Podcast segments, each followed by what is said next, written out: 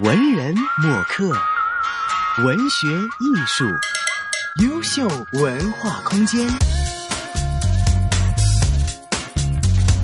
欢迎大家来到今天的优秀文化空间，我是黄子瑜。今天为大家请来的嘉宾是陈小雷。说起陈小雷这三个字。我想，对于很多香港人来说呢，都不会陌生。他是香港记者，一九九三年就已经入行，一九九七年之前呢，都是在做一些报道政治的新闻，其后呢是转写专题报道。从二零零九年开始独立采访，是长期关注香港的一些可持续发展。在出版了《盛世》和《有米》之后呢，大家会称他为“绿色记者”。不过现在，因为他自资采访了三年，前后应该可能有五年的时间，是深入研究香港人的死亡话题。那么呢，终于是整理出版了三十万字的调查报告，这是一份给所有人的死亡指南。于是呢，之前大家喊他是“绿色记者”，到现在呢，大家说他是“黑色记者”，不知道他是怎么样看的呢？我们首先欢迎小雷。小雷你好，你好，大家好。对于刚才我说的那个身份呢，我知道很多报道都有说你你是游走在两个方向，就是你一直在做记者，但是你有在写书。但是很你很多人问过你，你喜欢记者这个称呼呢，还是作家这个称呼呢？你说你喜欢记者，为什么呢？我觉得这两个名字后面是他不同的专业来的，诶，因为如果你是作家的话，那可能你的文章是有创作的成分。好，可能是你里面会有蓄意的部分，因为那个主要，我觉得作家可以是很多种人都可以做作家的，可是记者。就是说，你本身这个名字背后就有他的要求，好像你一定要做采访呢，这个是一个正式的报道了，然后你也会给大众去看你的文章。我基本上觉得这个是两个不同的职业来的，那我觉得蛮奇怪，会嗯，因为我写书，我就不是记者，我就变成了作家，为什么？然后我会怀疑是不是觉得记者的身份太低？因为因为好好好好玩，就有的人介绍我的时候会觉得说，如果只是介绍我是记者，好像。不够，他们就会说啊，你是作家，那我完全不觉得记者的地地位会比作家低，嗯，所以我就觉得说，那干嘛呢？反正我就是一个记者啊。对，职业是没有分贵贱的，就是你一直都是在从事文字的创作嘛。刚才有提到，之前人家喊你是绿色记者，后来现在给了你一个新的称呼是黑色记者，你更喜欢哪一个呢？觉得这个也是好奇怪啦，因为反正你是记者的话，你就会采访不同的题材呀。反正你觉得这个题材对社会重要，你就会去写。可能大概。因为我知道在大陆的话，可能蛮习惯，就是记者，反正他很少在报馆里面可以很长时间，他都会变成一个出书，或者是他去走所谓的独立的那样去采访。可是，在香港的话，一般大部分的记者他都会在报馆里面去上班的，所以对他们来说，可能你不是在报馆里面上班，他们就觉得说，他他就要帮你想。各种各样的名字加在你前面。那我其实最开始的时候，我写很多环保的东西，他们是称呼我做绿色作家。嗯，他连记者也不要用这个字。后后来大概看到我几年下来，还是很坚持。我要喊我做记者。对啊，就就我那可是因为。我以前在报馆里面，我也不光光是写环保的东西，我也会写教育的东西，我也会写城市规划的东西，或者是我会去内地采访农民工，或者是一些人权方面的议题。那为什么我写一个专题？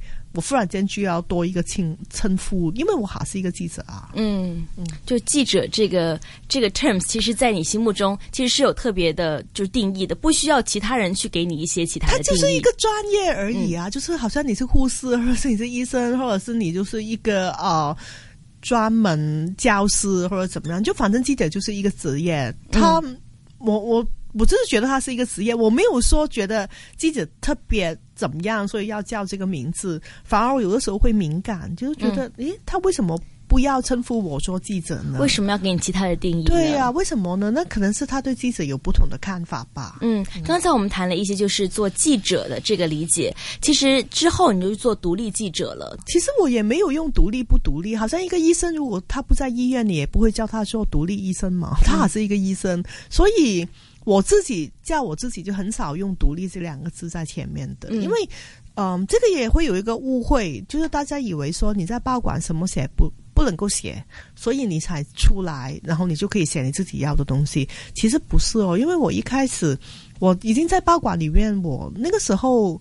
基本上我以前在报馆，我要写什么都 OK 的，因为已经是一个比较资深的记者。嗯，那其实公司给我的自由度很大的。嗯，我不是一个年轻刚刚进去的记者嘛，那我已经有十几年的经验那样子。可是我只是觉得说，那个篇幅，如果我在我那个时候在那本杂志，已经可以大概写每个月可以写超过一万字的报道。嗯哼，可是一万字。那我那个时候已经三十多岁的时候，我就觉得说，哎，那我还是想再写多一点的时候，那可能写书就是一个尝试。那而且我我我会觉得说，你做了一个报道以后，其实不要因为你只是工作在报馆，那个报馆是杂志，你就只能够写杂志。那对我来说，我现在好像我。啊，前几年一直在做环保的议题。对，那我会去电台主持节目，我也会在报纸，也会在杂志，也会在网上的媒体都会有我的专栏的文章。其实报道没有受他的媒体所限制嘛。嗯，那所以你你做了这个报道以后，你就学在不同的媒体上面去发报。那其实不同的媒体它都会有稿费，都会有钱给你啊。那加起来我也不觉得说会比在一个报馆会少，而且那个是比较。我在想，他有没有可能是比较长久一点？因为如果你在报馆的话，你很难不不当管理层啊，因为你已经很资深的时候，他给你的薪水，他就不想你还是跑，就是写就跑新闻，或者是他就希望你要做管理层的东西。那我的性格又不是那方面的东西，我好怕改人稿子哦。然后就是做那种事情，有的时候做中层很惨呐，就是上面又可以骂你，下面又可以不喜欢。哎，我觉得这种东西。我还是就是很喜欢做采访报道而已。那我就想说，我怎么样可以把我的职业的那个时间可以延长一点？可是长远下去，我不知道说到我，因为如果你在美国的话，一个五六十岁的记者继续采访是很普遍的。嗯，可是在香港的话，五六十岁的话，你一定已经是高层，你可能要做管理层的工作。那。但这个不是我喜欢的方向的。每一个媒体都有它的限制嘛。嗯。那我觉得书这个媒体其实可以把一个问题谈的比较深入、比较全面一点点。嗯。所以就尝试书这个媒体。文人墨客，文学艺术，优秀文化空间。所以，为什么后来之后你开始去关注香港的就城市的一些绿色的发展呢？农业啊之类的。其实那个时候是蛮好奇，会觉得说，哦，香港一个这么地、那么宝贵的地方，那其实地产。跟本地产，本地产可能就是它能够种什么东西出来。嗯，那个时候是蛮好奇，想知道说香港到底有什么人还会在种田呢？嗯，所以那个时候其实很好奇。然后刚好香港有一本杂志是食物很出名的，香港最多人看的一本杂志是一本饮食杂志。嗯，饮食杂志是是它的销量是全香港最高的。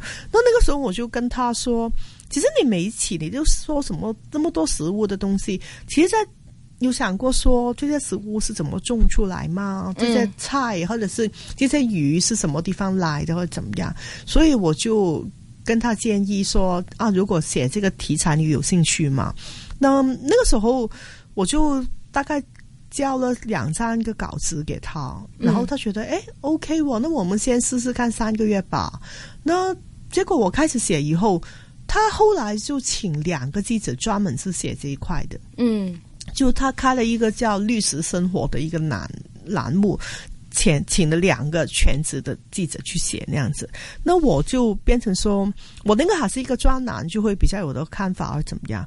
那然后就一直继续下去。所以我那个时候跟他问他有没有兴趣的时候，我也没有想到说他 OK，嗯，而且我们可以那么长时间的合作，嗯。所以其实呃，我有看过你一些报道，就你开始关注这个绿色发展之后呢，你自己亲自也是去到了我们所说的香港比较郊远的地方，真的是可能是。是体验了他们的生活，所以他们就说你为了写书，甚至去做农夫了，是不是？也没有啦，就是不知道为什么会有一个误会。就那我我记得那个时候，我我就把我的专栏结结啊，就是把它结合变成一本书，叫《香港正菜》。嗯，那出版这本书以后，忽然间有些朋友就会问我说：“我家应该种什么东西？”